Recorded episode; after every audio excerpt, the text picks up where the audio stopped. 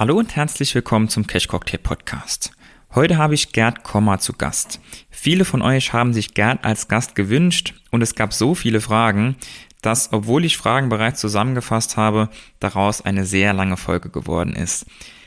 Gerd, für alle, die ihn noch nicht kennen, ist Bestseller-Autor im Finanzbereich, hat mehr als 300.000 Bücher verkauft und verwaltet derzeit etwa 930 Millionen Euro an Kundenvermögen. Wir haben unter anderem darüber gesprochen, wie Gerd so erfolgreich geworden ist und wie sein kürzlich aufgelegter ETF den MSCI World schlagen soll. Weiterhin ging es darum, welche Länder Gerd derzeit am spannendsten findet und er hat sich sehr klar positioniert, wie er derzeit zum Kauf von Immobilien steht und hier auch die Entwicklung der kommenden Jahre prognostiziert. Eine Folge voll mit Input, genau zuhören und aufpassen lohnt sich. Viel Spaß!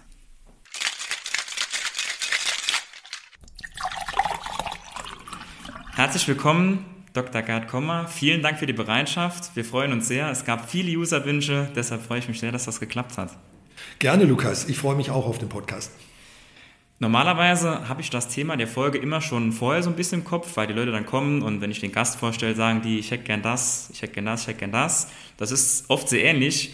Und bei dir war es so, dass die Wünsche in so viele verschiedene Richtungen gingen. Persönlicher Erfolg, Aktien, der ETF, Immobilien, dass ich da jetzt eigentlich ein buntes Potpourri ähm, geplant habe an User-Fragen. Ich denke, das spricht aber auch so ein bisschen ähm, für dich, dass es so viele Bereiche gibt, wo die Leute eben auf Expertise hoffen oder neugierig sind auch. Und ich denke, das macht das Ganze auch so spannend. Ja, denke ich auch. Freue mich auf äh, breit gestreute Fragen. Mhm. Super. Ähm, ich würde gerne mit der persönlichen Vorstellung beginnen und dann direkt die erste User-Frage mit einstreuen. Wie bist du so erfolgreich geworden, war die Frage. Und ähm, ja, es bezieht sich wahrscheinlich vor allem auch auf das Unternehmen, wie man quasi sich selbst so ein Unternehmen aufbauen konnte. Ähm, da sind die Leute sehr neugierig. Ja, also ich habe mit 53, also im sehr fortgeschrittenen Existenzgründeralter, äh, 2000, äh, Anfang 2017 äh, die Firma gegründet. Äh, und ich glaube, wir sind äh, erfolgreich geworden. Also das kann man zum Beispiel daran sehen, dass wir jetzt äh, bei circa 930 Millionen Euro Assets under Management, verwaltetes Vermögen sind vor sieben Jahren bei Null gestartet. Ich war auch jemand, der jetzt nicht sozusagen vorher schon in der Vermögensanlage oder im Asset Management, Privatkundengeschäft tätig war. Also ich habe nicht Assets, wie es so schön heißt, mitgebracht von meinem früheren Arbeitgeber, gepoached, gewildert, gestohlen, in Anführungszeichen, wie das, äh, das meine ich jetzt nicht despektierlich, äh, vielfach bei Leuten, die aus dem Private Banking kommen als Angestellter und sich dann selbstständig machen, wie das äh, häufig bei denen der Fall ist. Die bringen sozusagen aus ihrem aus ihrer alten Beschäftigung so halblegal, weil das eigentlich dem Arbeitsvertrag widerspricht, äh, Volumen mit. Das war bei, bei mir nicht der Fall. Ja, warum, warum sind wir erfolgreich gewesen? Äh, wir sind jetzt, wir 17, 18 Personen äh, hier in der Firma.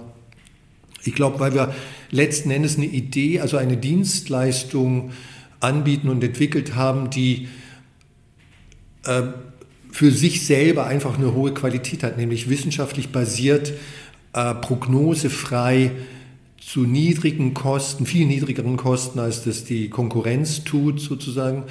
Ähm, äh, also sowas, sowas anbieten, was ganz, ganz wenige, das ist der zweite Aspekt, wenig Konkurrenz, wenig äh, Wettbewerber, äh, das ganz wenig andere machen. Warum machen das wenig andere? Also Banken, wir haben 1700 Banken in Deutschland, die alle Vermögensverwaltung für Privatkunden anbieten und, und ich weiß nicht, 6000, 8000 Fonds.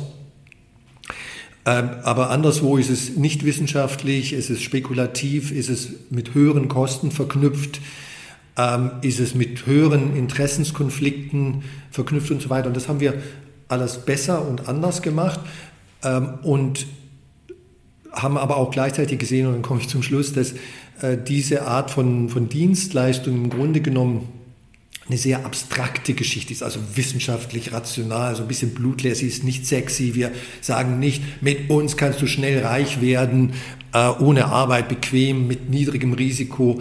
Das tun wir ja alles gerade nicht. Ähm, insofern ist das, ist das sozusagen ein, ein schwieriger Sale, ein schwieriger Ver Verkauf, aber mit hart, also mit, äh, das klingt jetzt ein bisschen unbescheiden, mit harter Arbeit, also im Sinne von zum Beispiel Social Media oder überhaupt Publicity, äh, die Bücher, die, unser eigener YouTube-Kanal, äh, unsere Print-Publikationen, äh, Artikel und so weiter und und, und ja, sieben Jahre harte Arbeit, die auch sehr detailliert, detailorientiert war, hat dann den, den Unterschied gemacht. Also von alleine läuft sowas nicht. Das, das ist vielleicht die zusammengefasste Antwort. 930 Millionen, da äh, hätte ich, ist mir wow fast rausgeplatzt. Also das ist schon ähm, phänomenal, vor allem dann, wenn man gar keine Kundengelder quasi mitnehmen kann, was viele mit Sicherheit auch so nicht wussten. Ähm, ich denke, wahrscheinlich war es auch so ein bisschen die, die Marke Gerd Kommer, die gab es ja schon, also da gab es ja schon viele verkaufte Bücher und vielleicht auch Netzwerk, was man eben dann aus der Tätigkeit vorher mitgebracht hat? Oder war es wirklich so, dass das viel oder der große Anteil wirklich über ganz neues Marketing kam, also ganz neu beschafft, weil das ist ja dann schon wirklich gigantisch, dass man das sich so selbst aufbauen kann, trotz, trotz der Bücher und ähm, ohne da vorher was mitzunehmen. Also die Bücher gab es schon, insofern könnte man von, von Marke sprechen. Also weil, weil äh, 2000, im Jahr 2000, vor, vor 23 Jahren, als das erste Buch rauskam, gab es wirklich niemanden in Deutschland, der Ratgeberbücher, Investmentbücher zum Thema passiv investieren mit Indexfonds geschrieben hat. Also es gab wirklich niemanden. Heute gibt es natürlich mindestens 20 oder 30 äh, Bücher, Pseudobücher teilweise auch, also so, so Kindle und E-Books äh, mitgerechnet zu ETF und, und, und, passiv investieren und so weiter. Aber damals gab es das nicht, war der einzige. Und ähm, aber äh, ein, ein Netzwerk, du hast, du hast Netzwerk angesprochen, hatte ich wirklich nicht. Warum? Weil ich äh, 24 Jahre für Banken zwar gearbeitet hatte, aber immer im Firmenkundengeschäft, also Großkundenfirmen. Kundengeschäft, Kredite und Anleihen, also große Unternehmen und, und Infrastrukturprojekte, Flughafenterminals, Mautstraßen, kleines Beispiel in Frankreich, Italien, Schweiz, vielen anderen Ländern werden alle Autobahnen ja privat betrieben. Also wenn du nach Frankreich fährst oder Italien, zahlst du halt Maut. Ne?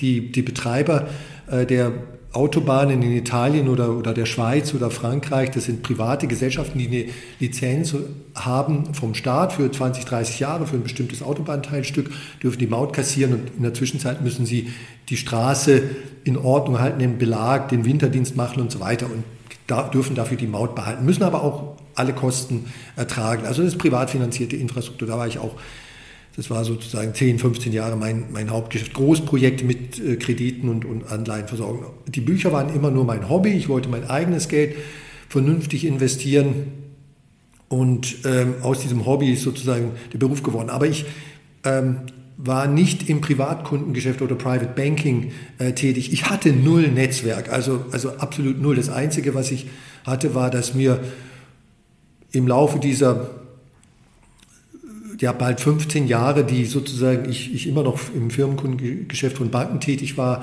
aber nebenbei diese Bücher geschrieben hatte, hatte ich viele Leser-E-Mails, äh, bekommen von Leuten, die sagten, ja, würden, ich habe Ihr Buch gelesen, fand ich eigentlich ganz lustig und interessant, würden Sie mich beraten? Ich, ich, ich möchte es so umsetzen, wie Sie es im Buch geschrieben haben, aber ich, ich möchte es nicht alleine machen, ich habe die Zeit nicht oder ich traue es mir nicht zu ähm, und so weiter. Und äh, davon gab es eine Menge E-Mails von, von Leuten, auch also sehr Vermögende, auch weniger Vermögende. Aber ich konnte natürlich in allen Fällen das nur ablehnen. Äh, das ist zum einen ja aus äh, regulatorischen, aufsichtsrechtlichen Gründen gar nicht möglich. Ähm, äh, Finanzberatung ist, ist eine, regulierte, eine regulierte Tätigkeit, das darf nicht einfach jeder machen. Und zum Zweiten wäre es auch mit meinem Arbeitgeber selbstverständlich nicht gegangen oder von dem aus nicht gegangen und so weiter. Aber also insofern zurück zum Punkt zum Anfang, null Netzwerk gehabt und wirklich von äh, von Anfang bei Null angefangen äh, und die Bücher, das war das sozusagen das Einzige, was vorher da war. Die, die Marke in Anführungszeichen, der Name und die, die, die, die Bücher, also stellvertretend ja, für, für passives An Investieren und so weiter. Der Rest war, war sozusagen ja, äh, Arbeit detailorientiert und natürlich habe ich, Gott habe ich das große Glück gehabt, gute Leute, gute Mitarbeiter zu finden, schon sehr früh und, und die sind ja auch alle noch da. Hm. Also das ist wirklich eine tolle Leistung. Da habe ich auf jeden Fall großen Respekt und würde da gerne noch eine kleine Anschlussfrage stellen. Ähm, wenn du sagst, wir verwalten das, wie kann man sich das denn vorstellen, verwaltet? Ähm, sind das alles Vermögen der Privatkunden über eine Million, wenn ich richtig im Kopf habe, ist das Eintrittstor. Ähm, wie geht es da um klassische Geldanlage oder was, was, was macht man denn da im Sinne von Verwalten? Genau, also sie, circa 720, 730 Millionen Euro von diesen 930 Millionen, die es jetzt äh, aktuell sind, das sind tatsächlich äh, vermögende Privathaushalte aus dem ganzen deutschsprachigen Raum, Familien, also wenn du so willst, platt gesagt reiche äh, Privatleute, die zu uns gekommen sind. Dann wird ein Depot eröffnet bei einer Bank in Deutschland, bei einer preisgünstigen äh, Bank, äh, Online-Bank oder spezialisierter Bank. Also das ist nicht die Deutsche Bank und auch nicht die Stadtsparkasse München, äh, sondern man könnte sagen Online-Broker, die, die aber ein, ein eigenes Kundensegment B2C, also das heißt Vermögensverwaltungsgeschäft, mit anderen Worten Privatleute, die nicht, ihr, die nicht in Eigenregie investieren, sondern über einen Vermögensverwalter zu der Bank kommen. Also es wird bei einer Bank ein Depot eröffnet, ein, ein Mandatsvertrag mit dieser Privatperson oder einem Ehepaar abgeschlossen und in dem Mandatsvertrag steht dann drin, dass wir sozusagen das Geld verwalten, das, das Geld managen nach bestimmten Richtlinien, die in dem Mandatsvertrag also äh, drinstehen. Man könnte sagen, so, das heißt dann Anlagerichtlinien, da wird eine gewisse, ein Rahmen definiert. Will ich jetzt ambitioniert investieren, will ich sehr konservativ investieren, will ich mittleres äh, Rendite-Risikoniveau haben. Aber, aber das ist nur ein, ein breiter Rahmen. Die Details werden nicht da drin äh, in diesem Vertrag äh, festgelegt. Das wäre ja auch unsinnig, äh, weil, weil, äh, wenn du dein Auto zum, in die Werkstatt bringst zum Reparieren, äh, dann, dann ist ja auch nicht klar, was der äh, Mechaniker alles machen muss. Also dem musst du schon freie Hand lassen in gewissen Grenzen. Äh, er darf natürlich nicht x-beliebige Sachen machen, den Motor ersetzen durch einen anderen oder so. Aber so ähnlich muss man sich das vorstellen. Und dann haben wir noch inzwischen rund 100 Millionen in dem ETF, den es jetzt erst seit gut drei Monaten gibt. Da können wir vielleicht nachher noch kurz drüber sprechen. Absolut. Und nochmal etwa 100 Millionen in dem Robo, den es seit äh, zweieinhalb Jahren etwa gibt. Mhm. Über den ETF sprechen wir auf jeden Fall noch. Da gab es nämlich auch mehrere Fragen. Zum Abschluss der persönlichen Segments jetzt bei den Fragen gäbe es noch eine.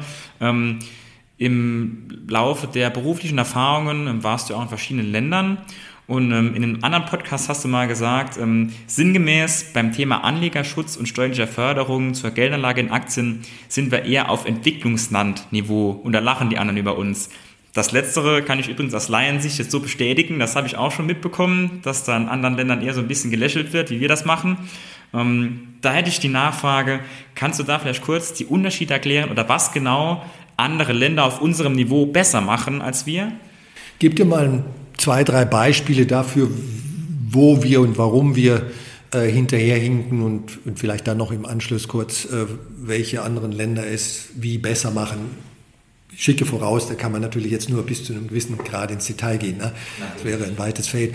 Aber nehmen wir mal Zertifikate. Ne? Zertifikate dürfte, dürften den meisten Zuhörern so ein grober Begriff sein. Ne? Äh, also in Deutschland gibt es, ich glaube, 1,5 Millionen verschiedene Zertifikate zum Investieren. Es gibt in Deutschland nur gerade 500 börsennotierte Unternehmen.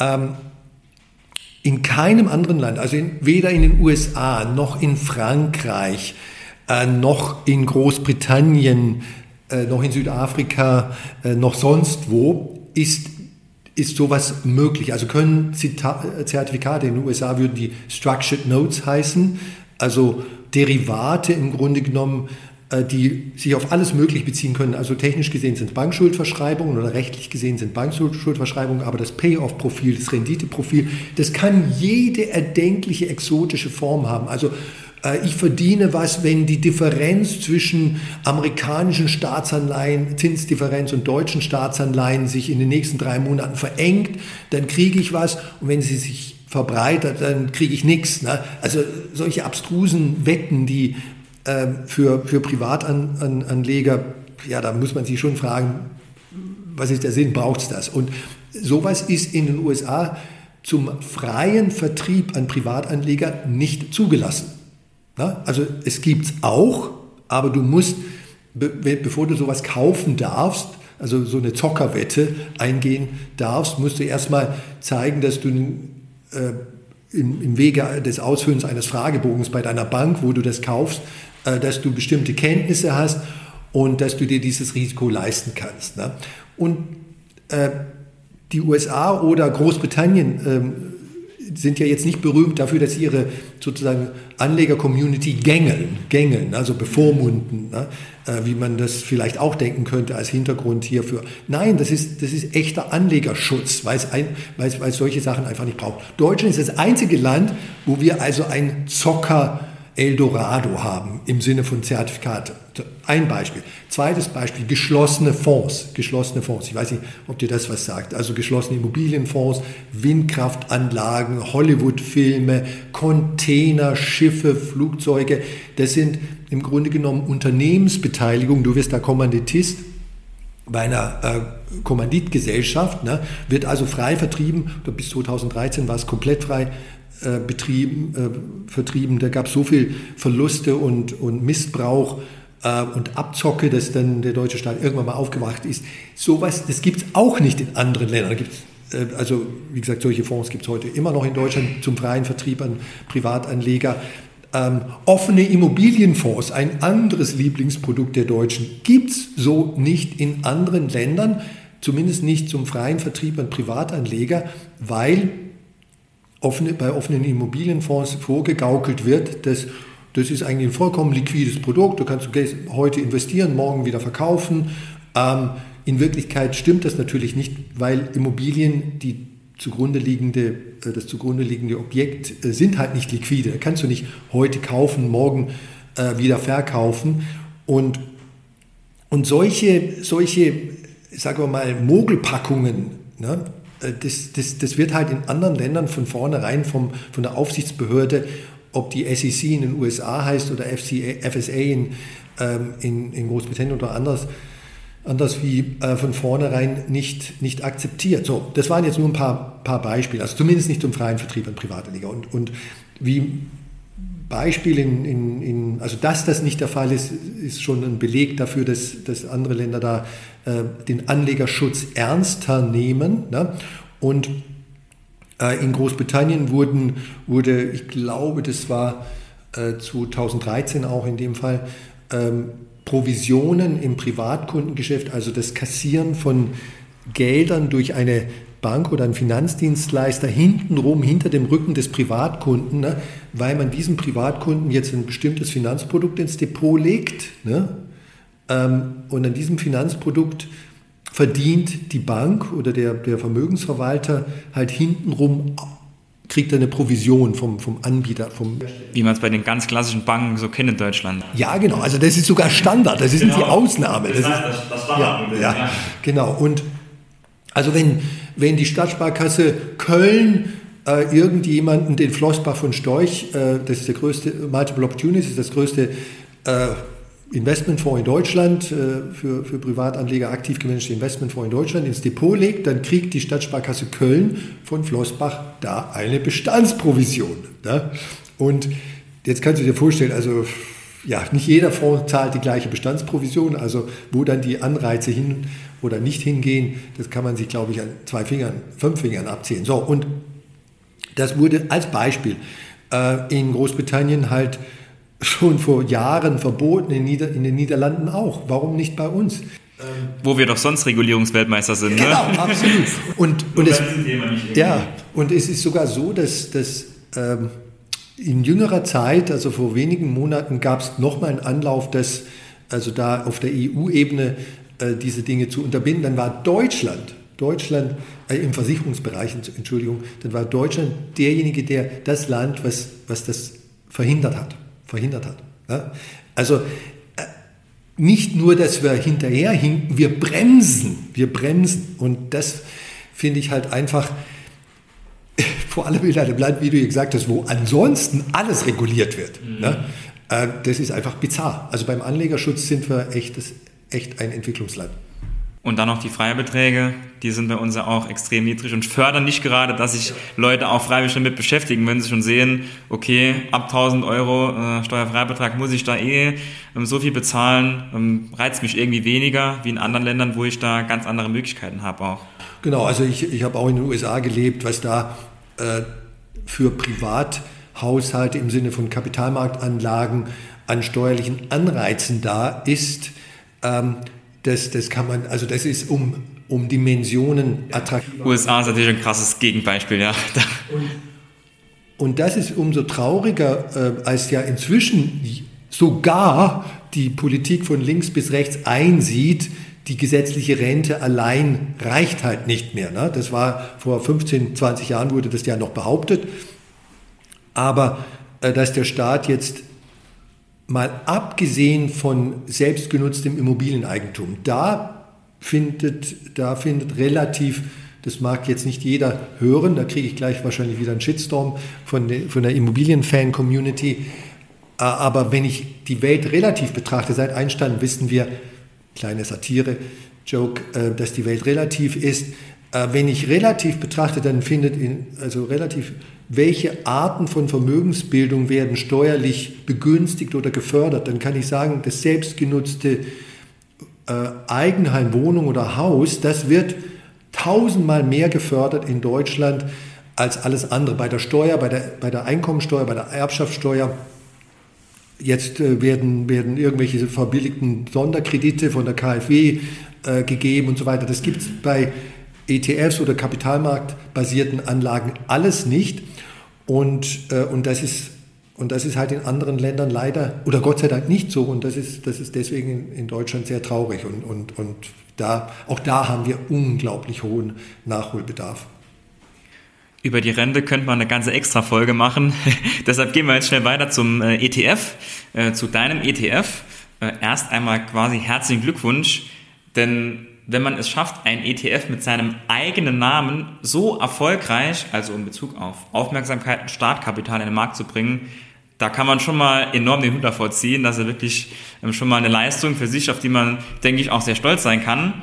Ähm, erste Frage war mit Sicherheit auch sehr, sehr viel Arbeit. Wie lange hat es insgesamt gedauert von Planungsstart bis Vollzug?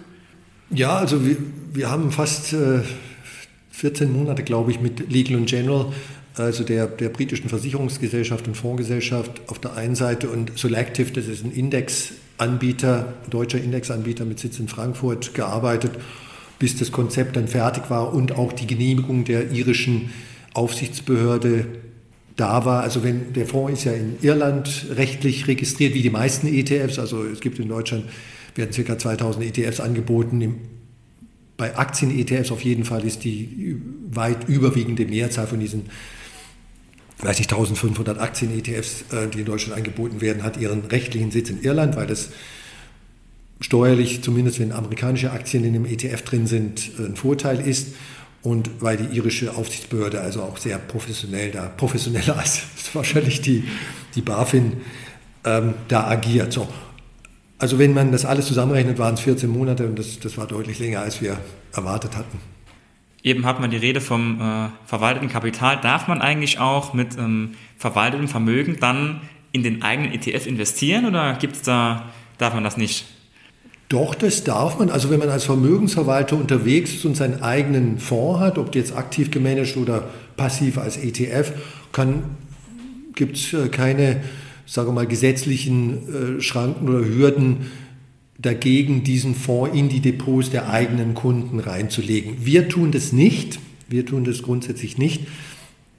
Außer im Ausnahmefall, den Ausnahmefall hat es aber in den letzten drei Monaten, seit der ETF existiert, noch nicht gegeben, dass ein Kunde jetzt wirklich drauf bestünde.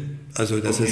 es selber sagt, ich will, ich will, ich will und so weiter. Aber wir, wir tun es nicht, äh, weil wir sozusagen aus individuellen Komponenten für unsere Mandanten in der Vermögensverwaltung. Wenn man jetzt zum Beispiel denkt, äh, sich vergegenwärtigt, dass es 2000 ETFs äh, gibt in Deutschland und, und natürlich noch äh, Einzelwertpapiere, dass wir aus einzelnen Komponenten was für in Bezug auf diesen Kunden natürlich eine bessere Lösung zusammenbauen können, handarbeitsmäßig in Anführungszeichen, als jetzt durch diesen Fonds, der eine All-in-One-Solution ist äh, für, für Menschen, die im, im, in Eigenregie als Do-it-yourself-Anleger anlegen möchten. Das klingt, klingt sinnvoll, war auch hinten raus noch, noch gut erklärt, weil sonst hätte ich auf jeden Fall nachher die Nachfragen bekommen, ja, warum macht man es denn nicht? Ne? Warum, warum soll man es nicht machen? Und so ist es auf jeden Fall, ähm, denke ich, hat es jeder verstanden, warum das gerade auch bei sehr vermögenden ähm, Privatkunden, warum es da einfach dann die Möglichkeit auch gibt, ähm, da jeden individuell besser beraten zu können. Genau, also wenn, wenn, wenn Antonio Stradivari, der berühmte Geigenbauer, noch leben würde, ähm, mit seiner unglaublichen Expertise äh, Geigen zu bauen, dann, dann würde der sagen, okay, also ich kann jetzt hier so eine klassische Stradivari bauen, dauert, äh, dauert äh, ein Dreivierteljahr, kostet in heutigem Geld 500.000 Euro oder sowas. Und dann gibt es noch eine Warteliste von zehn Jahren, bevor du überhaupt mal äh, drankommst, wenn du dir so eine bestellen willst als Violinist.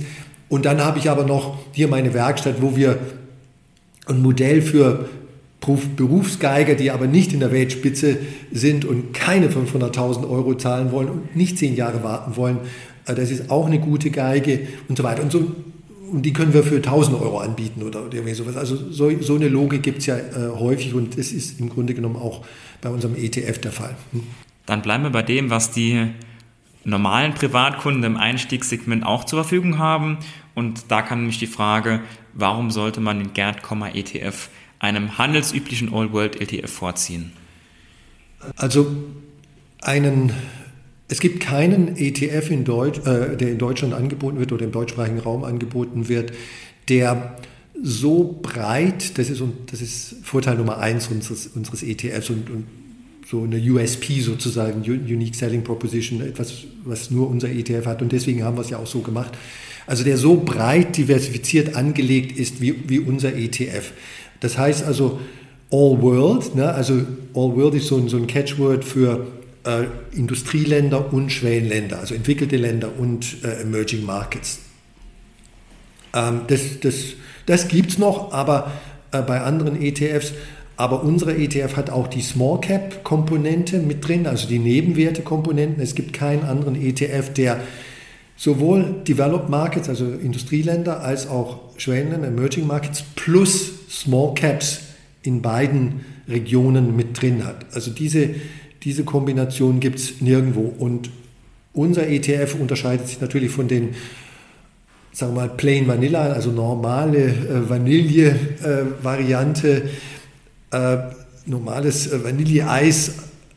Insofern auch noch, dass wir einen Factor Investing Smart Beta ähm, Overlay hätte ich schon gesagt, jetzt kommen schon wieder viele, viele englische Fachbegriffe, äh, drüber gelegt haben. Das heißt also, äh, bei uns werden, wir versuchen mit diesem ETF sogenannte Faktorprämien zu, zu ernten, könnte man im landwirtschaftlichen Jargon sagen. Also Faktor Investing bedeutet, man übergewichtet bestimmte Segmente im Aktienmarkt. Wir können vielleicht da noch ein klein bisschen näher drauf eingehen, was ich damit meine.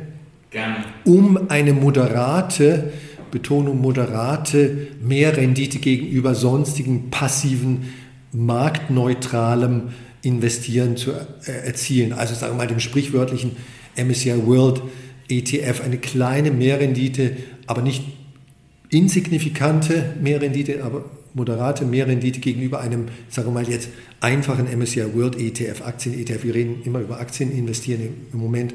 Der gar, der gar keine Small Caps hat, der klassische MSCI World, was viele gar nicht wissen. Genau, also der MSCI World ähm, Index und demzufolge jeder ETF, der diesen Index abbildet, äh, der beinhaltet halt nur Large Caps und Mid Caps, also große börsennotierte Unternehmen und mittelgroße, aber keine Small Caps. Und ähm, jetzt ist es so, da sind wir schon beim Thema Faktor investieren, auch unter dem Begriff Smart Beta äh, investieren bekannt. Also vor, vor 40, 50 Jahren startete die Forschung dahingehend, dass man mal statistisch, mit, mit statistischen Methoden, damals kamen auch äh, Computer und, und, und, und so weiter, Internet, Datenverfügbarkeit äh, wurde, wurde besser in den 70er Jahren, sodass man diese Art von Forschung leichter äh, durchführen konnte. Kleines Beispiel, 1980 äh, ein Schweizer Forscher, der damals in den USA lehrte, Rolf Banz, guckte sich damals einfach, wir sind im Jahr 1981, glaube ich, äh, die die Daten für den amerikanischen Aktienmarkt von 1925 bis 1980 jetzt grob gesagt, also 65 Jahre, an die verfügbaren Daten, die es gab, und sagte, okay, ich gucke jetzt mal, ob kleine Aktiengesellschaften, also klein im Sinne von Börsenwert, Börsen- und äh, äh Marktkapitalisierung, ob die eine höhere Rendite haben als große Aktiengesellschaften, börsennotierte Unternehmen. Ne? Jetzt, das, das klingt jetzt furchtbar banal, aber vor 1980, vor Rolf Banz, hatte das keiner jemals systematisch untersucht. Es gab einzelne Leute, die sagten, ich persönlich glaube, kleine Aktien sind rentabler.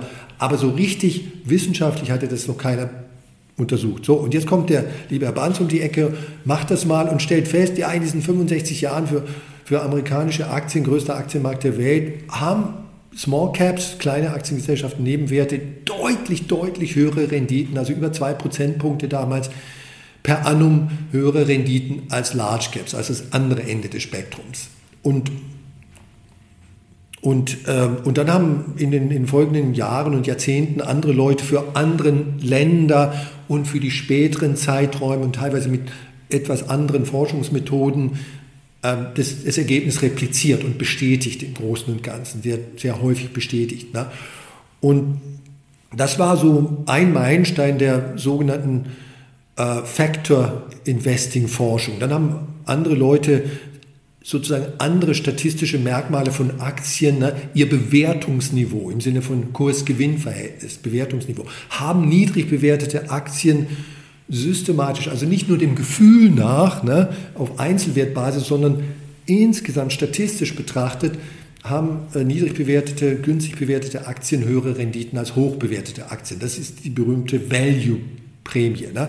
Und, und so weiter. Und so ging das fort. Ähm, Jetzt sind wir bei, bei 6, 7, 8 äh, Faktorprämien, die sehr gut in der Forschung äh, belegt sind. Es gibt natürlich noch viel, viel mehr, die untersucht wurden. Können wir die vielleicht einmal aufzählen? Also erstens Small Caps oder kleine Aktien, dann Value und was den noch? Small Size Effekt, den Value Effekt, den Quality Effekt oder Quality Prämie, man kann immer statt Effekt auch Prämie sagen, den Momentum Effekt und den Investment Effekt, der ist jetzt nicht so bekannt, dann den Low Volatility Effekt und dann gibt es noch so ein paar, in Anführungszeichen, Pseudoprämien wie den Illiquiditätseffekt und äh, den Dividend, Dividenden- oder Yield-Effekt. Ähm, Illiquidität und äh, Dividenden, da bin ich nicht davon überzeugt. Hm. Okay. Dann, ähm, ich denke, unter den meisten Sachen äh, kann man sich auch was vorstellen. Außer Punkt 5, da müsste ich das nachfragen, das weiß ich auch selbst nicht. Ähm, was steckt da dahinter? Der Investment-Effekt. Der Investmenteffekt ist folgendes, das ist jetzt von der Forschung her noch nicht so alt, so circa zehn Jahre, also noch vergleichsweise jung. Ähm, man hat mal äh, untersucht, ob Unternehmen, die ihre Bilanzsumme, na jeder, äh, viele, die heute zuhören, werden so eine grobe Vorstellung haben oder vielleicht auch gute Vorstellungen haben, wie eine Bilanz, eine Unternehmensbilanz aussieht. Links sind die Vermögenswerte in so einem T-Konto, äh, links die Vermögenswerte, also Maschinen, Bankguthaben, Kundenforderungen, Möbel, Grundstücke, Immobilien, also in alles, was halt das Unternehmen investiert hat, können auch Patente sein und so weiter. Und rechts, auf der rechten Seite, passiver Seite der Bilanz steht, woher das ganze Geld kommt, was auf der linken Seite investiert wurde. Und ganz einfach, vereinfacht gesagt, ist das entweder Eigenkapital oder Fremdkapital. Fremdkapital könnten Kredite sein oder, oder Anleihen, also Eigenkapital ja, das glaube ich spricht für sich. So, und unten ist der Strich, äh, darunter steht auf links, links und rechts die Bilanzsumme. Ne, sollte natürlich äh, die gleiche Zahl links und rechts rauskommen, sonst stimmt bei der in der Buchhaltung irgendwas nicht. Und jetzt hat jemand festgestellt, dass Unternehmen, deren Bilanzsumme, also jetzt konzentrieren wir uns auf die linke Seite der Bilanz, im Zeitablauf von Jahr zu Jahr stark wächst. Stark wächst. Also in den letzten zwei, drei Jahren stark zugenommen hat, diese Bilanzsumme, dass die eine schlechtere Aktienrendite haben, statistisch gesehen eine schlechtere Aktienrendite haben als Unternehmen, deren Bilanzsumme langsamer wächst. Ja? Und äh, jetzt könnte man fragen, äh, was steckt dahinter? Ne? Also, also das ist erstmal ein statistisches Phänomen ne? ähm, und, und das haben Leute für amerikanische Aktien nachgewiesen, für deutsche Aktien, für äh, die Zeit von 1925 bis 1950 und für die Zeit von 1950 bis 1980, also verschiedene Zeitsegmente und so weiter. Und immer wieder taucht eigentlich das gleiche Phänomen aus. Nicht exakt identisch, aber die, die Low Growth, also Low Asset Growth Zahlen, äh, äh Unternehmen, also mit niedrigem Bilanzsummenwachstum, die, die rentieren besser als die mit hohem Bilanzsummenwachstum. Und der Grund ist wahrscheinlich einerseits, weil CEOs, also Unternehmensvorstände, die ihre, die ihre Bilanz stark ausdehnen, also viel Geld ausgeben, ja, neue Maschinen kaufen, neue andere Unternehmen kaufen, Tochtergesellschaften kaufen, ähm, viel fürs Marketing ausgeben, viel für Forschung und Entwicklung ausgeben, dass die, dass die vielleicht auch sehr viel Geld verschwenden. Na, weil sie halt irgendwie so ein großes Ego haben, ich bin der Größte und ich kann, mein Unternehmen wächst am schnellsten und dann kriege ich auch noch mehr Aktienoptionen und mein Gehalt und mein Bonus steigt und so weiter. Und dieses Verpra dieser Verprasseransatz, ich, ich vereinfache jetzt natürlich, ja. ist, der ist vielleicht für die Aktionäre nicht so optimal als äh, das Gegenteil, das andere Ende des Spektrums, wo, wo die CEOs, die Vorstände sagen, okay, wir wachsen jetzt mal langsamer. Wir, wir investieren nur in Sachen, von denen wir 100% überzeugt sind, keine Experimente. Und, und das kann, könnte ein Grund sein. Und auf der Anlegerseite könnte es sein, dass viele Anleger sozusagen den gegenteiligen, also auf die, auf die Protz-CEOs reinfallen und äh, Unternehmen, die schnell wachsen, im Grunde genommen ähm, sozusagen den, den zu, zu, hohe, zu hohe Preise für die äh, Aktien bezahlen. Und dann später, ein, zwei, drei Jahre später, wird klar, hey, die Wette geht ja gar nicht auf. Ja, die haben in viel Mist investiert ähm, und, und dann kommt die Ernüchterung und daraus ergibt sich sozusagen eine schlechtere Aktienrendite als bei den Aktien, wo das nicht der Fall ist. Ne? Also das ist, das ist wie, du, wie du richtig festgestellt hast, Lukas, ähm, ein Effekt, der noch nicht so bekannt ist, eine Faktorprämie, aber aus meiner Sicht sehr, sprechen da sehr gute Daten oder, oder die Empirie, die Statistik spricht, spricht dafür, dass das interessant ist und dass man das als Anleger ausnutzen kann. Wie viel Outperformance erhoffst du dir langfristig gegenüber einem All-World durch diese sieben bis acht Faktoren? Ja, also sind, sind eigentlich nur fünf, äh, weil, wir, weil wir nicht, ich hatte ja, glaube ich, erwähnt, äh, ich, also wir, wir investieren, wir haben nicht diesen Low Volatility Effekt drin, wir haben nicht den äh, Illiquiditätseffekt und äh, den Dividend Yield Effekt auch nicht drin und so weiter. Aber ähm, jetzt muss ich noch vorausschicken, also sobald man in der Öffentlichkeit Zahlen nennt, ja, wir wollen das und das outperformen, ist man äh, regulatorisch und compliance-mäßig auf unsicherem Terrain unterwegs. Also wir wollen auf jeden Fall natürlich, und das ist der Sinn und Zweck von Factor Investing, eine Mehrrendite bei etwa gleichem Risiko ähm, produzieren auf lange Sicht gegenüber zum Beispiel einer MSCI World äh, ETF oder Index oder ETF. Und ähm, historisch waren diese Mehrrenditen in der Faktorforschung im Bereich von äh, 2, 3 Prozentpunkten per annum über die letzten, sagen wir mal, 90 Jahre. Das wäre viel zu viel erwartet, dass, dass man jetzt glaubt, so etwas wird sich in der Zukunft auch unter Berücksichtigung von Kosten fortsetzen. Aber irgendwo ein, ein, eine moderate Mehrrendite von, von 0,5 bis 1,5 Prozentpunkte, Betonung auf lange Sicht. Und wer die lange Sicht nicht hat, äh, der sollte sowieso meines Erachtens nicht in Aktien investieren und, und ähm, auch nicht, muss ich jetzt äh, sagen, das ist vielleicht geschäftssätigend in unseren ETF. Ich, ich würde jedem empfehlen, nur dann in, in, in einen Aktien-ETF zu investieren, wenn er mindestens fünf Jahre besser, mehr als fünf Jahre Horizont hat äh, und dieses Geld in den nächsten fünf Jahren mit, mit großer Wahrscheinlichkeit nicht ran muss. Auch eine Sache, die wir vor allem gegenüber Einsteigern oft predigen müssen, weil wir natürlich vor allem auf unseren Plattformen, Instagram und Co. auch viele ähm, Neueinsteiger ansprechen und da, ähm, ja, ab welchem Zeithorizont macht das Sinn? Und nein, es macht bei zwölf Monaten keinen Sinn, äh, 100% in Aktien zu investieren. Das hat man immer wieder und ähm, ja, ich denke, da gibt's auch jetzt nicht zwei Meinungen, sondern da kann man, denke ich, sagen, da gibt's ähm, die Sicht und ähm, ja, was heißt geschäftsschädigend? Ich denke, es ist logisch, die Leute sollen ja auch zufrieden sein und alles andere wird ja auch nicht gut ankommen. Genau, ja, also enttäuschte, äh, es bringt nichts, kurzfristig, nur um des kurzfristigen Wachstums willen oder Profits willen, äh, Kunden anzulocken, die dann in zwölf Monaten enttäuscht sein werden, unglücklich sein werden. Also das, das entspricht nicht meiner äh, Ethik sozusagen und es ist auch geschäftsmäßig kein sinnvolles Geschäftsmodell, obwohl es leider äh, in diesem Land eine Menge Finanzdienstleister gibt, die das machen. Absolut. Ähm, aktuell ist in dem ETF sind ungefähr 45 bis 47 Prozent USA-Gewichtung drin, wenn ich es äh, richtig im Kopf habe, ähm, im Vergleich zum MSCI World also weniger, aber trotzdem ja absolut immer noch relativ viel. Warum wurde der Abstand nicht ein bisschen größer gehalten? Warum wurde, hat man nicht gesagt, vielleicht ein Drittel oder 35 Prozent USA und dann noch ein bisschen mehr Schwellenländer und Co. abdecken? Du hast richtig betont, also die große Vergleichsgröße für die meisten Menschen ist ja immer der MSCI World. Ähm, und da machen die USA als Land, einzelnes Land, äh, derzeit fast 70 Prozent aus. Ähm, und die zwei größten Aktien in den USA, Apple und Microsoft, fast zusammen 10 Prozent. Das, ist, das sind Klumpenrisiken, Konzentrationsrisiken, die einfach ungesund sind. Und die wollen wir nicht. Und daher unser anderer, anderer Gewichtungs- Algorithmus, wenn du so willst. Du hast ja erwähnt, wir, wir liegen nicht bei 70 Prozent, sondern eher bei 45 Prozent für die USA. Und jede einzelne Aktie, ob die jetzt Apple oder Microsoft oder Pipapo heißt, ist bei 1,0 Prozent gedeckelt.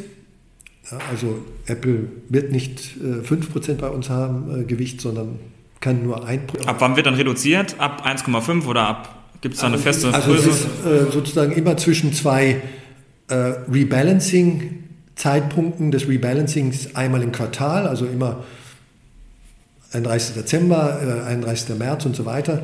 Und ähm, am, an einem solchen Rebalancing-Zeitpunkt wird die Aktie auf 1,0 Prozent gedeckelt. Und wenn jetzt Apple äh, gut laufen sollte und phänomenale Renditen hat, äh, dann ist es vielleicht am Ende dieser drei Monate bei 1,4 Prozent oder sowas. Und dann wird halt wieder, dann werden diese 0,4 Prozent verkauft quasi Sell high, buy low sozusagen. Das ist der, der Grundsatz und, und geh rebalance zurück auf 1,0 Prozent. Deswegen kann zwischen zwei Rebalancing-Zeitpunkten die 1,0 Prozent etwas überschritten werden, aber nicht realistisch gesehen niemals auf, auf, auf, auf, auf 2 Prozent oder sowas. So, und ähm, warum, warum bei den Ländern nicht äh, für die USA noch weiter runter? Ja, also natürlich kann man die Frage stellen. Ne? Viele würden eher umgekehrt sagen, aber ich will doch das tollste, schönste, beste Land, kapitalistischste Land auf der Welt möglichst mit 70 Prozent haben, weil da ja die, die besten Aktien sind und das größte Wirtschaftswachstum und so weiter.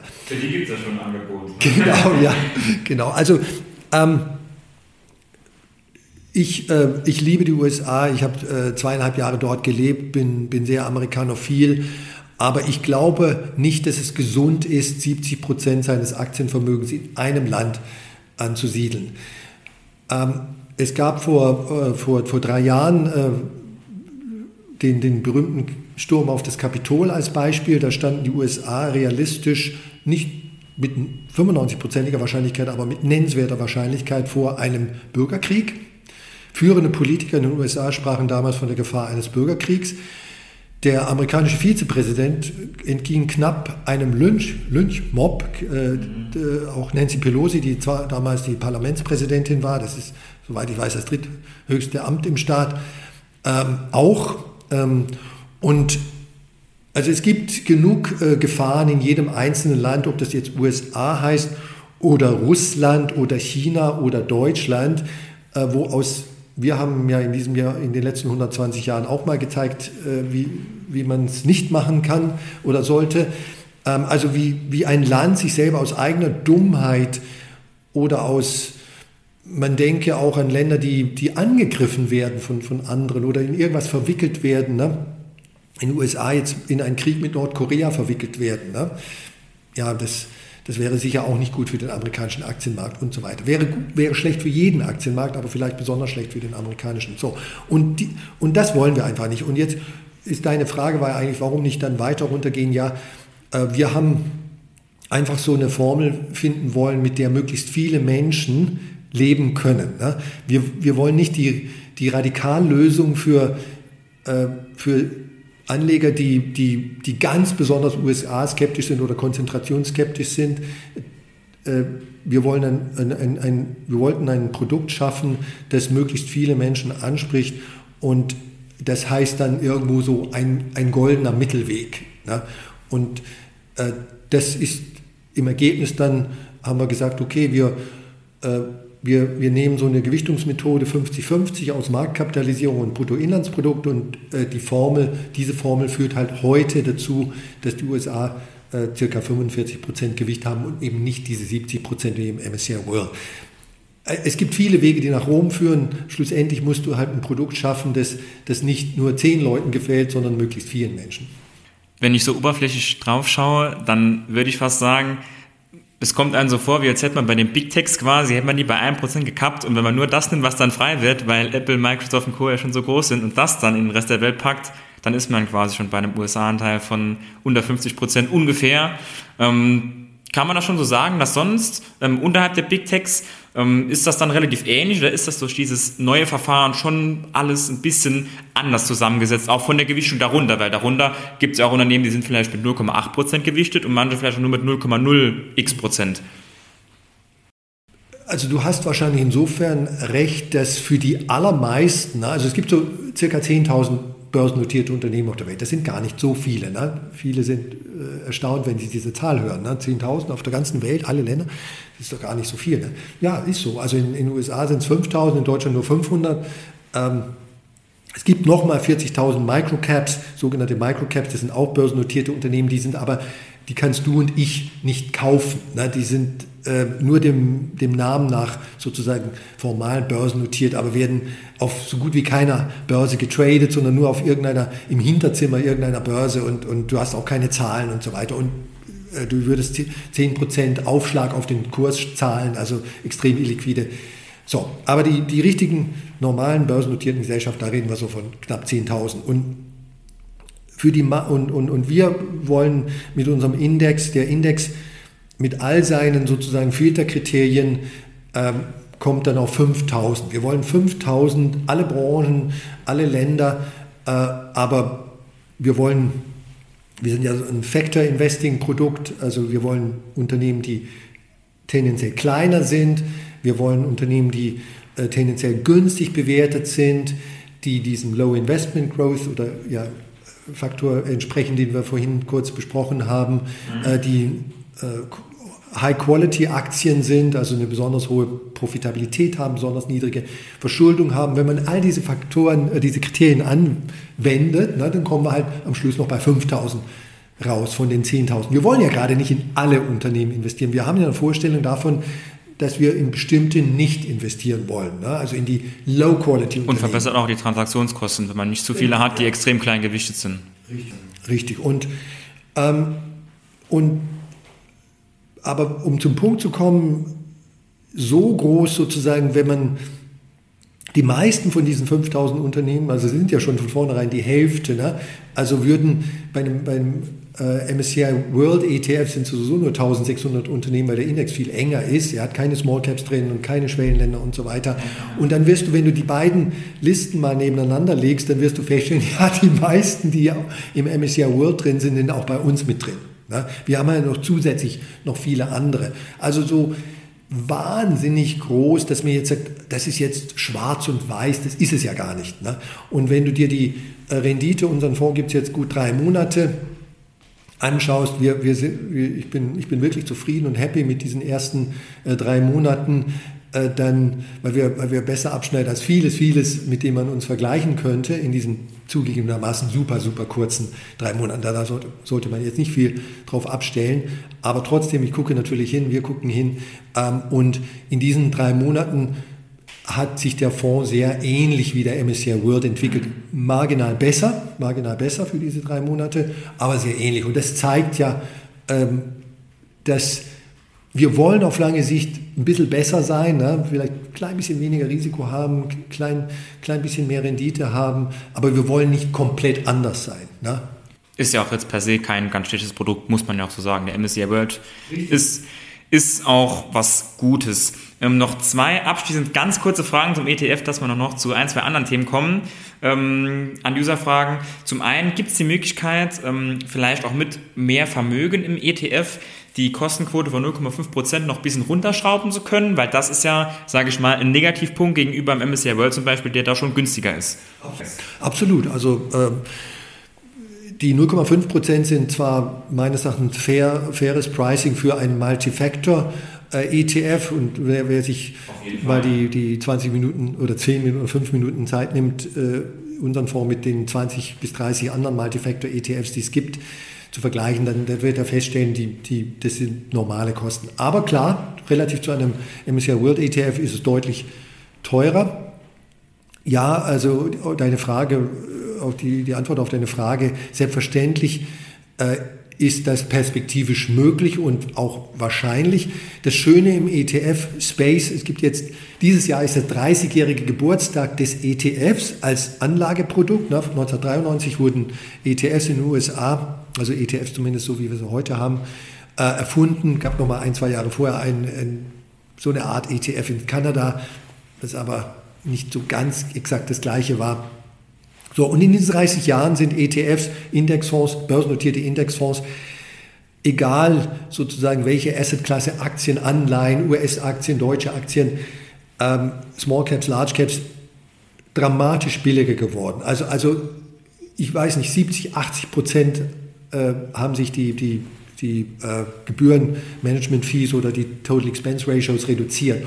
Und wir können wirklich davon ausgehen, Stichwort technischer Fortschritt und Wettbewerbsdruck, dass ähm, sich, die, sich, dieser Trend äh, fortsetzt. Also dass, dass es, äh, wenn, wenn, man, wenn man sein Produkt verkaufen möchte, dann muss man halt äh, äh, günstiger werden. Nicht alle haben den Luxus von Apple, dass die jedes Jahr teurer werden und trotzdem mehr verkaufen. Okay, dass da jetzt keine Zusage kommt im Sinne von, ja, ab einer Milliarde können wir auf jeden Fall runtergehen, ist, denke ich, logisch.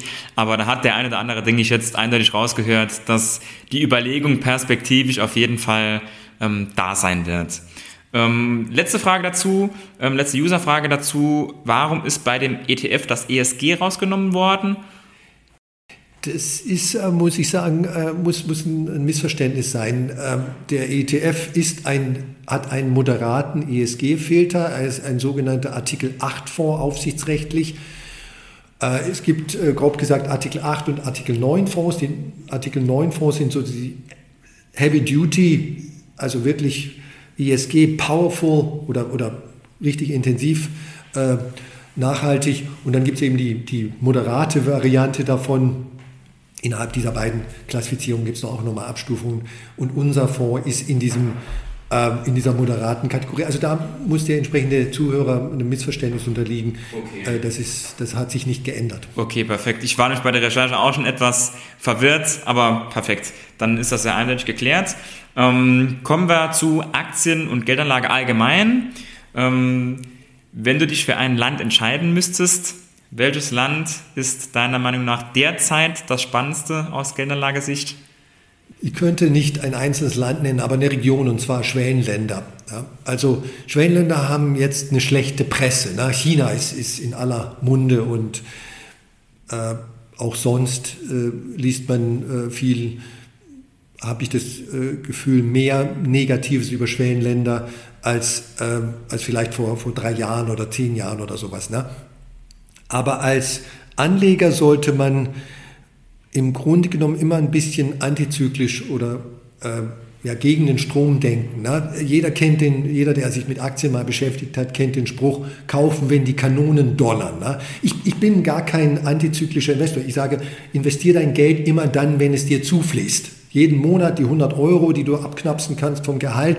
Oder wenn Tante Frieda, Großtante Frieda gestorben ist und dir 10.000 Euro vererbt, dann zack, sofort investieren und nicht denken, ah, ich muss jetzt noch mal ein Jahr warten, bis der Aktienmarkt billiger ist oder sowas. Ne? Also immer dann investieren, äh, wenn einem das Geld zufließt. Das ist, das ist also auch wissenschaftlich, äh, wurde immer wieder gezeigt, das ist die, die Methode, die, die am, zum besten, zum höchsten Endvermögen führt. So, ähm, und trotzdem ist es so, dass wenn ähm, wenn die Kanonen donnern, wie es dieser Spruch sagt, also wenn, wenn zum Aktienmarkt alle sagen, jetzt bloß nicht in Aktien investieren, dann ist häufig der beste Zeitpunkt. Wenn, wenn überall schlechte Stimmung ist, ähm, es gibt so äh, ein berühmtes Beispiel im März 2009. Das war der, der Tiefpunkt der, der Aktienkrise in der großen Finanzkrise vor, vor 15 Jahren, 14, 15 Jahren. Ja. März 2009, also Blood in the Streets sozusagen. Das kann man sich heute nicht mehr vorstellen, wie ich war damals ja auch im Bankgewerbe unterwegs. Also da haben die Leute über den Kollaps der, des globalen Bankensystems ge gesprochen, Wissenschaftler und Politiker und, und Aufsichts. Also das war so eine negative Stimmung damals, dass es wirklich, wirklich, also dagegen ist jetzt, äh, ist, ist alles Ponyhof. Ne? Und im März 2009 hat Dirk Müller, Dirk, äh, Müller, der berühmte, damals noch berühmtere Fondsmanager, Mr. DAX, in einem Buch geschrieben, das er drei Monate vorher, glaube ich, das Manuskript geschrieben hat. Jetzt ist der falsche Zeitpunkt, in Aktien zu kaufen. Jetzt ist der falsche Zeitpunkt, in Aktien zu kaufen. März 2009. März 2009 war der beste Zeitpunkt in den letzten 40 Jahren. Weil wenn du im März 2009 gekauft hättest, hättest du sie dumm und dämlich verdient. Ja? Aber klar, damals, hat der Müller sagte das, weil halt die Stimmung saumäßig negativ war damals und gerade eben war der Weltaktienmarkt um 50 Prozent eingebrochen. Und, und Dirk Müller sagt das generell sehr gerne. genau, er ist nicht einer der großen Optimisten. So, und das Gleiche gilt auch, um zum Punkt zurückzukommen, so ein bisschen für Schwellenländer. Die sind heute sehr günstig im relativ, relativ zu anderen Regionen auf der Welt äh, bewertet. Ähm, China ganz besonders günstig bewertet. Und China wird jetzt halt einfach als Land, das ist mein Gefühl, äh, ein bisschen normaler. Ne? Die, die, die, die, die es, es, die, es wird plötzlich klar, ja, auch in China gibt es Probleme. Ne? Auch China hat Staatsschulden. Auch in China spielt die Bevölkerung nicht immer so, äh, marschiert immer so geradeaus äh, vorwärts, wie es alle wollen. Ähm, und ähm, auch in, in China gibt es Arbeitslosigkeit und so weiter. Und vielleicht haben wir, vor, vielleicht gab es diese Dinge vor fünf Jahren auch, nur wir haben sie nicht gesehen, weil die Propaganda damals noch besser funktioniert hat und keiner in Deutschland oder im Westen hat sich großartig dafür interessiert. Und, aber China ist ja nicht das einzige Schwellenland. Es gibt nochmal 23 andere und nirgendwo, also alle sind günstig bewertet, fast alle sind günstig bewertet. Einzige kleine Ausnahme ist Indien. Ähm, und und diese Länder haben viele, viele Probleme, die wir haben, nicht. Sie haben in, als, so, als Gruppe viel niedrigere Staatsverschuldung. Sie haben keine Probleme in ihrem sozialen Sicherungssystem. Sie haben kein Demografieproblem. China ist das einzige Ausnahmeland, aber es hat ein geringeres oder jedenfalls nicht höheres Demografieproblem als der Westen. Mhm. Und ähm, die Wirtschaftswachstumsraten sind höher und so weiter und so fort. Und ich sage ja nicht, dass wir jetzt alles auf, auf Schwellenländer setzen sollten, aber gerade jetzt wäre ein günstiger Zeitpunkt zu sagen, mutig, Schwellenländer ist the place to be now. Eindeutige Antwort. Kurze Ergänzung zu mir, zu diesen Überschriften. Ähm, was viele Leute auch nicht wissen, ähm, die Börsenkurse machen ja die Überschriften, also zuerst kommt der Börsenkurs und dann kommt die Überschrift und entsprechend im Anfang 2009 wurden eben die schlechten Überschriften gesucht. Da hat sich eben ähm, die zehn besten Aktien für nächstes Jahr hat sich da eben schlecht verkauft. Das wäre eben nicht gut gewesen. Und ich kann jedem nur raten, ähm, der noch nicht so lange dabei ist, oder zumindest jetzt in den letzten paar Jahren erst dazugekommen ist, mal mit Google die Zeiten zu filtern und sich mal Presseartikel anzeigen zu lassen. Ich habe das zum Beispiel mal für 2003 gemacht und 2003, Anfang 2003 gab es diverse Presseartikel in deutschen Fachmagazinen, warum es jetzt noch nicht zu spät ist, deutsche Aktien zu verkaufen. Und das hatte dort die besten Klickzahlen. So, das kann man sich nicht vorstellen, aber ich kenne auch aus meinem Bekanntenkreis Leute, die damals zu dem Zeitpunkt Aktien verkauft haben und sich davon eben irre machen ließen. Und das sind dann, da denkt man, okay, was soll denn das sein? Nach drei Jahren schlechter Börse, der Nasdaq hatte da drei Jahre in Folge um die 30 Prozent verloren. Ja, da, heute sagt jeder, das hätte ich jetzt gern mal, drei Jahre in Folge minus 30 Prozent Nasdaq. Aber damals war es dann so, dass in diesen Artikeln der Vergleich immer aufkam zum letzten noch größeren Ereignis. Also da gab es dann Prognosen, warum es noch schlimmer werden könnte als 29 bei der Weltwirtschaftskrise, warum das jetzt die neue Weltwirtschaftskrise wird und warum die Kurse noch tiefer sinken können. Gab es da Prognosemodelle, ist aus heutiger Sicht unvorstellbar, aber gerne mal das lesen und dann ähm, ja auch beim nächsten Mal daran erinnern, wenn mal die Kurse im runtergehen und es dann wieder sehr gute Begründungen gibt, warum denn die Kurse noch deutlich tiefer sinken. Denn immer am Tiefpunkt gibt es auch gute Begründungen dafür, sonst würden ja keine Leute verkaufen. Absolut. Also du hast es wunderbar zusammengefasst. Ne? Also im Grunde genommen sollte man beim Wertpapier kaufen so ein bisschen wie im Supermarkt agieren. Das äh, im Supermarkt agieren, das glaube ich kann jeder. Äh, wenn Mangos, na wenn man, ich esse gerne Mangos, ne, billiger werden, plötzlich 50 Prozent billiger sind und, und du isst sozusagen ein Kilo Mango in, sag mal, ein Pfund Mango in der Woche. Ne? Ähm, zwei, drei Mangos äh, in der Woche. Ne? Und jetzt werden Mangos plötzlich 70 Prozent billiger würdest du in dieser Situation nicht eher dazu tendieren zu sagen, okay, jetzt mache ich mal vier Mangos die Woche? Also du würdest, du würdest doch nicht in der Situation sagen, nee, jetzt reduziere ich meinen Mango-Konsum, äh, meinen Mango-Konsum von drei, das ist normal, auf eins. Nee, also, also wenn überhaupt, dann eher ein Mango mehr, weil es jetzt Schnäppchenzeit ist. Und so sollte ein Aktionär auch investieren. Aber die allerklügste Lösung, die es ja noch bequemer ist, zu sagen, wenn ich Geld habe, dann investiere ich das gemäß meiner Anlagestrategie, gemäß meiner Asset-Allokation sofort. Dann, das ist auch eine ganz, ganz einfache Lösung. Also Großtante Frieda ist gerade gestorben, ich kriege die 10.000 Euro und dann brauche ich mir gar nicht groß und lang auszurechnen, ist jetzt der richtige Zeitpunkt oder sowas, sondern ich investiere das einfach. Und wenn ich mein ganzes Leben lang so vorgehe, habe ich am wenigsten Sorgen und wahrscheinlich das größte Endvermögen. Und nicht zu lange äh, recherchieren, warum die Mangos günstiger geworden sind, das, das schadet nur. Ähm, gab noch eine Nachfrage zum Thema Land. Ähm, Stichwort antizyklisch, Stichwort die Kanonen donnern dort tatsächlich. Ähm, Investition in die Ukraine, gerade antizyklisch ähm, als Land interessant? Ja, ja, also äh, die Ukraine übrigens hatte nie einen, also Aktienmarkt im Sinne von Schwellenland. Dazu war der ukrainische Aktienmarkt nicht weit genug entwickelt. Ähm, und deswegen, also sicherlich äh, in die Ukraine kann man ja jetzt äh, im Moment gar nicht investieren. Ich wüsste jetzt nicht, wie das, wie das gehen soll. Vielleicht über irgendeine einzelne Aktie, aber ich glaube, die ukrainische Börse ist geschlossen. Also da habe ich jetzt keine Ahnung. Äh, das, das ist sicherlich nicht angeraten. Okay. Ähm, allgemeine Frage zu Einzelaktien. Also gab es noch ein paar Fragen. Ich pick jetzt mal die raus, die am häufigsten gestellt wurde. Ähm, deine Meinung zu Tesla und vielleicht dann ganz kurz ähm, zu Einzelaktien. Alle, die ein Buch gelesen haben, die wissen es ja eh schon, aber ganz kurz zusammengefasst, ähm, wie ist deine Meinung dort? Also Tesla ist eine vielleicht tolle Automarke. Ich finde das Interior Design äh, geistlich, aber äh, geniales Auto wahrscheinlich und, und Elon Musk äh, genialer äh, Unternehmer. Aber dummerweise ist die Aktie extrem, und in dem Fall muss man wirklich das Wort extrem benutzen, hoch bewertet. Und deswegen würde ich äh, selbst also wenn ich überhaupt äh, Einzelwerte kaufen würde, nicht Tesla kaufen, ist mir viel zu, viel zu teuer, viel zu hoch bewertet. Ähm, ich bin generell kein Einzelwertanleger, weil mir das äh, zu viel Aufwand ist und es ist einfach auch unwissenschaftlich. Klingt jetzt furchtbar arrogant, aber Einzelwertrisiko ist halt, das hat die Wissenschaft herausgefunden, äh, sogenanntes idiosynkratisches Risiko, das vom, vom Aktienmarkt sozusagen statistisch nicht kompensiert wird durch entsprechende äh, Rendite. Und das kann ich wegdiversifizieren, indem ich über, also in einen Index breit äh, in Aktien investiere. Also Tesla wäre es nicht, sondern äh, da würde ich mir schon was anderes, was günstiger bewertet ist, äh, suchen. Okay. Dann gab es noch eine allgemeine ähm, Frage zur Wirtschaft in Richtung künstlicher Intelligenz.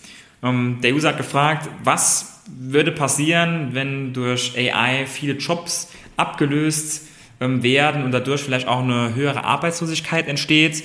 Ähm, was, was wird da deiner Meinung nach passieren oder wie kann man da vielleicht auch investitionsmäßig ähm, ja, da vorbeugen?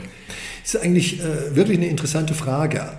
Also zunächst mal sollte jeder, der über in Aktieninvestments nachdenkt, in Zusammenhang mit solchen, sagen wir mal jetzt Risiken, ne, führt Artificial Intelligence zu einer erhöhten Arbeitslosigkeit. Der sollte zuerst die Frage stellen, warum, warum soll das nur die Assetklasse Aktien und wer so investiert wie ich, muss eigentlich immer sagen, die Assetklasse Aktien global betreffen. Wenn künstliche Intelligenz diesen Effekt haben sollte, ne, Arbeitslosigkeit erhöhen, was ja keineswegs eine ausgemachte Sache ist, es kann auch das Gegenteil bewirken, nämlich mehr Wirtschaftswachstum, äh, neue Jobs, ähm, und, und, und so weiter. Andere Jobs einfach. Neue Jobs, andere Jobs, genau, also andere auf jeden Fall, ja. Ähm, dann wird es ja also erstmal die gesamte Wirtschaft betreffen. Ne? Also wenn jetzt Gedankenexperiment, künstliche Intelligenz führt zur Arbeitslosigkeit in Deutschland, zu deutlich erhöhter Arbeitslosigkeit in Deutschland. Das wird doch den deutschen Immobiliensektor sehr negativ beeinträchtigen, oder?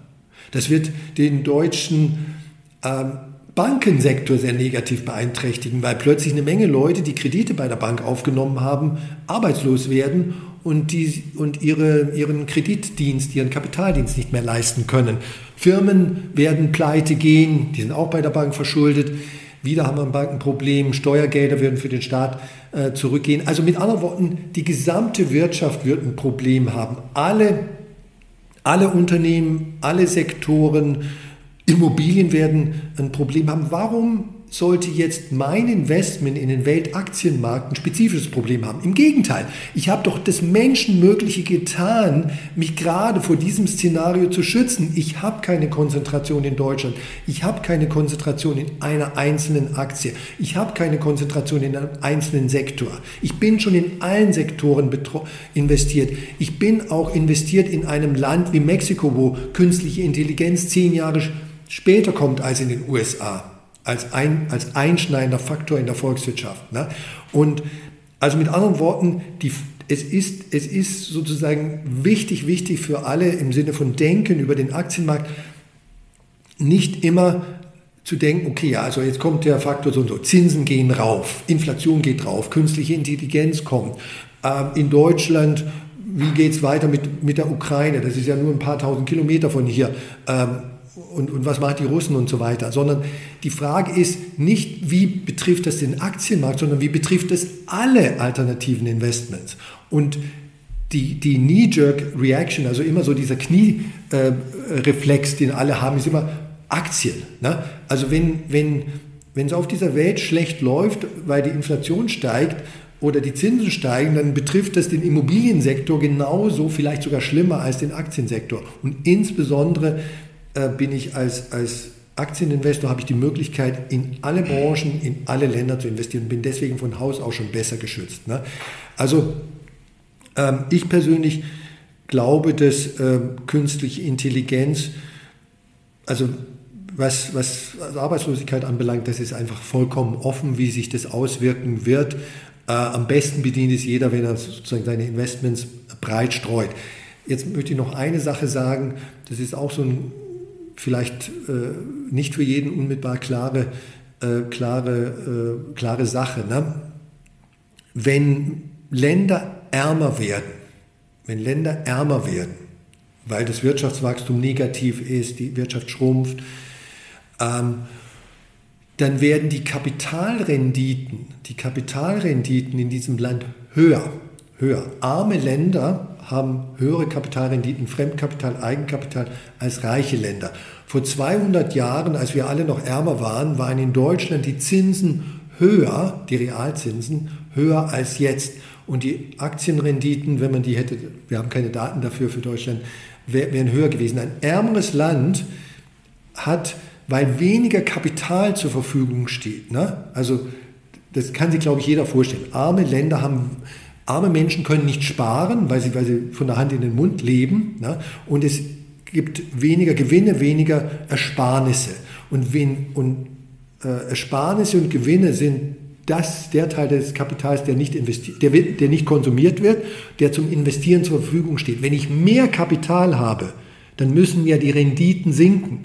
Ne? Also wenn alle Leute sozusagen bereit sind, äh, ihr, ihr, ihr Kapital in zum Beispiel in Kredite zu stecken, also anderen Kredite zu geben, dann sinken die Zinsen. Ja? Und also das faszinierende Phänomen ist, reiche Länder werden eine Tendenz nach äh, niedrigere Renditen haben, niedrige Aktienrenditen, niedrige Zinsen und so weiter als arme Länder. So. Äh, in der Übergangsphase von reich zu arm, das wäre jetzt ein sehr negatives Szenario, da ist es anders. In der Übergangsphase, da werden wir, würden dann die die verschiedenen Immobilien, Aktien und so weiter im Kurs im Preis sinken und wir würden alle Geld verlieren. Aber später, wenn, wenn sozusagen das neue Gleichgewicht gefunden ist, und die Börse besonders negativ ist, ja, dann werden, dann werden arme Länder, ich habe vier Jahre in Südafrika gelebt, in einem Schwellenland, da haben die Leute, egal jetzt ob äh, also ein Unternehmer, der, der hat eine viel höhere Renditeerwartung in Südafrika als in Deutschland. Ja? Weil einfach die Unsicherheit in dem Land und die Kapitalknappheit, die Unsicherheit ist höher und die Kapitalknappheit ist stärker. Ne? Da erwartet ein Unternehmer, bevor er sein Geld in irgendwas investiert, einfach eine viel höhere Rendite. Und so ist das, wäre das natürlich in Ägypten oder in Peru oder, oder, äh, oder wenn du, wenn, krasses Beispiel, wenn du heute in der Ukraine leben würdest und du hättest 200.000 Euro übrig und die kannst du auf der Bank lassen oder bei einer Schweizer Bank oder sonst wo, oder du kannst sie investieren in, in der Ukraine. Die würdest du doch nur investieren bei einer astronomischen Renditeerwartung in der Ukraine. Also wenn dir jemand sagen würde, bei ich, du wirst hier 500 Prozent dein Geld verfünffachen in einem Jahr, ja, ähm, und ich, dann, ob du es glaubst oder nicht, ob du es dann glauben wirst, ist eine andere Frage. Ne? Aber, aber, nur, aber nur solche Erwartungen würden dich dazu bringen, das Geld jetzt in einem unsicheren Land wie in der Ukraine zu investieren. Und so ähnlich, die Logik, die, die gilt immer. Also je ärmer das Land ist, desto höher sind die Renditeerwartungen. Und deswegen, um zum Punkt zurückzukommen, zum Schluss, ähm, also wenn, wenn durch künstliche Intelligenz oder andere strukturelle Entwicklungen die Welt ärmer wird, dann werden die Kapitalrenditen für die Investoren, die die Kapital bereitstellen, eher höher werden spannende Ausführung, die mit Sicherheit dem wenigsten so bewusst war. Mir auch nur teilweise, muss ich gestehen. Aber ähm, ja, man kann natürlich auch immer nur ein bisschen oberflächlich überall kratzen und nie zu sehr extrem ins Detail gehen. Aber war, denke ich, sehr ähm, verständlich und gut erklärt auch für alle, die da nicht so extrem tief im Thema drin sind. Letzter kleiner Themenblock, der auch noch sehr oft nachgefragt war. Wir haben schon ganz kurz angerissen, Thema Immobilien. Da hast du ja auch ein Buch drüber geschrieben. Ähm, das hieß, glaube ich, Kaufen oder Mieten. Und ähm, in dem Buch gibt es ja auch schon Antworten dazu. Ähm, jetzt wäre meine Frage, wie ist denn diese Frage zu beantworten vor dem Hintergrund der aktuellen Zinssituation, da das vielleicht mal einzuordnen, denn um es jetzt vorwegzunehmen, war die Einladung klar, in den letzten Jahren war es viel, viel besser als viele, viele Jahrzehnte davor, als die Zinsen hoch waren und aktuell sind wir da ja quasi so ein bisschen dazwischen bei aktuell, ich weiß nicht, 4,x Prozent Bauzinsen. Richtig, also wir sind seit der Zinswende vor ja, eineinhalb Jahren grob jetzt wieder quasi in mehr normales Territorium für den deutschen Immobilienmarkt zurückgekehrt. Ne? Wir hatten äh, im Grunde genommen von 1970, da setzen die guten Daten ein, äh, bis grob gesagt 2009, 2010, also 40 Jahre lang, hatten wir relativ hohe Zinsen, im Durchschnitt höhere Zinsen als heute, also so im Durchschnitt 6, 6,5 Prozent äh, Nominalzinsen, äh, relativ schwache Immobilienpreissteigerungen. Deutschland war eines der, der schwächsten oder schlechtesten Länder da, wenn man das mit, mit USA, Großbritannien, Frankreich, Belgien, Italien vergleicht. Ähm, und es war sozusagen also es war nicht besonders äh, attraktiv vor, 19, vor 2010 in, in, deutsche Wohnimmobilien zu investieren. Wir hatten, wie gesagt, relativ hohe Zinsen äh, und die Wertsteigerungen waren, waren schlecht. Jetzt kommt sozusagen die große Wende 2010, grob gesagt. Ne? Fingen deutsche Wohnimmobilien, die sehr, sehr günstig waren zu diesem Zeitpunkt, aufgrund der schlechten 40 Jahre vorher, plötzlich abzugehen wie die sprichwörtliche Rakete. Also wir hatten enorm hohe Preissteigerungen von 2010 bis 2021, elf oder zwölf Jahre. Und gleichzeitig, das war das perfekte Paradies sozusagen für den Immobilienmarkt, gleichzeitig sinken die Zinsen weiter. Also die waren schon 2010 nicht mehr so hoch, ähm, aber sie sanken von 2010 bis 2021 nochmal jedes Jahr fast ähm, kontinuierlich. Ne? Und also steigende Preise, plötzlich stark steigende Preise und sinkende Zinsen, das ist ja die Traumkonstellation für Immobilieninvestments. Und jetzt sind wir wieder sozusagen, hat uns äh, der Marktgott wieder aus dem Paradies vertrieben. Ähm, wir haben jetzt steigende Zinsen, die wie gesagt immer noch nicht so hoch sind wie der Durchschnitt historisch. Ähm, und inzwischen wieder gefallene Immobilienpreise, aber sie sind immer noch vergleichsweise hoch. Ne? Und diese Konstellation ähm, funktioniert nicht mehr so gut. Also mit anderen Worten, ich persönlich würde, würde jedem sagen, im Moment äh, warte lieber noch, äh, die, die Zinsen werden nicht fallen, das glaube ich nicht. Also die Nominalzinsen äh, werden, äh, werden nicht fallen. Ganz einfach deswegen, weil die Zentral, wir haben immer noch relativ hohe Inflation, 3, 4 Prozent, also deutlich über dem Zentralbankziel von 2 Prozent. Ähm, und solange die Inflation über dem Zentralbankziel ist, wird die, wenn die Notenbanken die Zinsen, äh, die, die restriktive Geldpolitik nicht, nicht abmildern, nicht beenden, die, die derzeit herrscht. Also mit anderen Worten, es ist unwahrscheinlich, dass in, in der nächsten Zeit die Zinsen fallen werden. Aber die Preise, die Immobilienpreise in Deutschland, äh, die sind immer noch relativ hoch. Wir äh, schlittern jetzt so in eine schlechtere Konjunkturphase rein. Wir haben sehr, sehr niedriges Wirtschaftswachstum, negatives Wirtschaftswachstum. Die Arbeitslosigkeit, die sehr niedrig ist, immer noch sehr niedrig ist. Wir haben faktisch Vollbeschäftigung, aber die fängt jetzt an, äh, so ein ganz klein bisschen zu steigen. Also es sieht alles so aus, als ob die Konjunktur nicht so toll laufen wird in, in den nächsten ein, zwei Jahren. Und wenn, wenn ich das alles zusammennehme, ähm, schlechtere Konjunkturaussichten, ähm, Zinsen werden nicht sinken, hohe Immobilienpreise, dann ist das für mich so ein Rezept, äh, in dem ich sagen würde, je, äh, nein, ich habe es nicht eilig mit dem Kauf. Na, wenn ich kaufen möchte, dann schaue ich mir, also muss ich, muss ich schon mein Traumobjekt finden, wenn, wenn ich das jetzt kaufen würde. Andern, andernfalls würde ich in aller Ruhe weiter suchen ähm, und mich nicht äh, kirre äh, machen lassen. Sehr langfristig demografisch gesehen wird der Immobilienmarkt auch äh, einen starken Gegenwind haben. Ne? Wenn äh, die Boomer, die sogenannte Boomer-Generation, zu der gehöre ich, ne, der Bevölkerung, der, der geburtenstarkste Jahrgang war 1964, ich bin, ich bin 1962 Jahrgang, also jetzt kann jeder ausrechnen, oh, weil er ist auch schon ein bisschen älteres Semester. Und ähm, diese Generation, das sind die, die, diese Generation, die heute, also Menschen, die heute 60 plus sind, die gehen ja jetzt allmählich in Rente. Ne? Die haben alle relativ, recht, relativ zum Rest der Bevölkerung viel Geld, haben sehr häufig Immobilieneigentum also unter den 60-Jährigen ist die Quote für, für Immobilieneigentum vier, viermal so hoch wie unter den 30-Jährigen oder 20-Jährigen. Ne?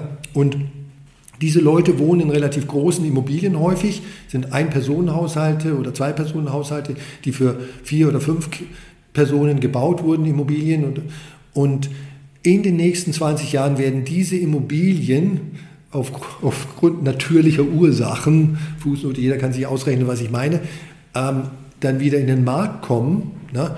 und perspektivisch in den nächsten zehn, also das wird, das wird anfangen in den nächsten fünf Jahren, diese, diese Schwämme von, von Immobilien, von, von älteren Menschen, die entweder wegsterben oder ins Altersheim gehen ähm, oder aus, vielleicht auch aus Geldnot äh, ihre Immobilie, große Immobilie veräußern. Und das wird ein Angebot schaffen, ähm, das nicht aus Neubautätigkeit äh, kommen muss oder auch nicht kommt und das wird die Preise drücken. Ich bin nicht der Einzige, der, äh, der das festgestellt hat. Ist jetzt noch nicht erkennbar, ne? aber das wird kommen und das ist ein demografischer Gegenwind. Und wenn jetzt einige sagen, ja, aber wir haben doch diese ganze Immigration, ne? also Stichwort äh, Flüchtlinge oder wie immer man sagt, Flüchtende, ähm, das mag sein, ne? aber diese Menschen haben keine Kaufkraft.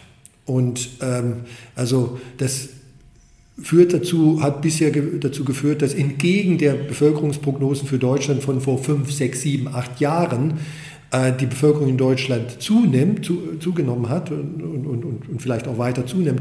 Aber ähm, das ist Nachfrage, die halt nicht mit Kaufkraft unterlegt ist. Ne? Und das wird, ähm, also das sind natürlich Menschen, die gerne auch äh, wohnen, die irgendwo wohnen müssen und, und, und gerne lieber größer und besser wohnen würden, als, aber sie haben halt kein Geld. Und das ist der entscheidende Knackpunkt, der häufig vergessen wird. Ne? Also alleine eine steigende Bevölkerung hilft mir nicht, wenn keiner Geld hat zu kaufen. Ne? Interessante und spannende Ausführungen zum Immobilienthema mit einer ziemlich eindeutigen Antwort auch. Oft wird ja ähm, kritisiert auch ähm, beim Podcast, sagt man, ja, da musst du nachhaken, das war zu eine schwammige Antwort, aber ich glaube, da hat jetzt jeder eindeutig rausgehört, der in Immobilien vielleicht ähm, investieren möchte aktuell, dass eben nach deiner Meinung derzeit kein guter Zeitpunkt ist ähm, oder vielleicht man da ja jetzt nicht nervös werden muss, wenn man da jetzt aktuell nicht das, das beste Angebot vorfindet. Ähm, Gerd, vielen Dank für deine Zeit. Gerne in Zukunft mal wieder, weil ich nicht alles abarbeiten konnte, ähm, was auf der Liste steht. Aber es ist wirklich sehr interessant mit dir und auch die vielen verschiedenen Themen. Und ähm, ja, gerne in Zukunft mal wieder. Ähm, da haben wir noch, hätten wir genug Themen noch zur Auswahl.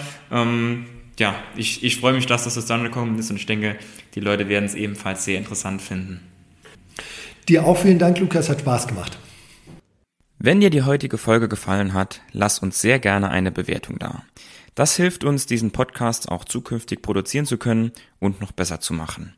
Wir wollen auch bei den kommenden Folgen deine Wunschgäste einladen und deine Wunschthemen behandeln. Ansonsten an dieser Stelle noch der rechtlich notwendige Disclaimer. Dieser Podcast dient lediglich der Allgemeininformation und gibt die persönliche Meinung von mir und meinen Gästen wieder. Alle Angaben erheben keinen Anspruch darauf, vollständig und richtig zu sein und sind zudem keine Handlungsempfehlung an dich, bestimmte Finanzinstrumente zu handeln. Wir sind also nicht verantwortlich, wenn du aufgrund unserer Inhalte Entscheidungen zu deiner Geldanlage triffst. Wir machen in diesem Podcast keine Anlageberatung, denn wir wissen ja auch im Einzelfall gar nicht, ob eine bestimmte Aktie zum Beispiel für deine persönliche Risikobereitschaft geeignet ist.